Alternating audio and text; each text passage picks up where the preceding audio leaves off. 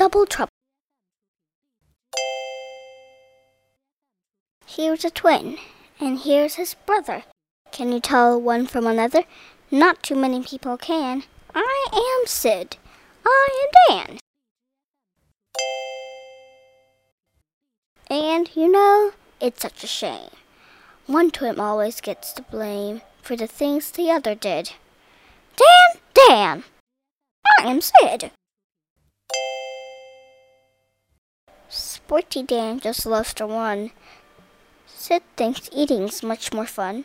Who stole the cakes from Sleepy Stan? Sid, Sid, I am Dan. Sid, I've had enough, says Dan. Me too, said Sid. We need a plan. All those mix-up are too bad. Sid is sad. Dan is mad.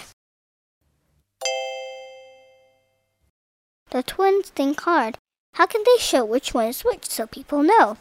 Mustache, glasses, hats, red paints.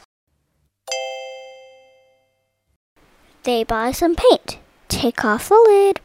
Tip it, Dan. Tip it, Sid.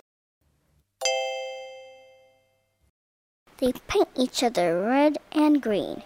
Now the difference can be seen. Wasn't that a clever plan? Is it Dan? It is Dan! It all works well until one day a friend arrives from far away, a naughty monkey on a trip. Tap, tap, tap! It is Pip. One morning they go out to play, and Pip picks up the hose to spray. Oh no, who mixed up Dan and Sid?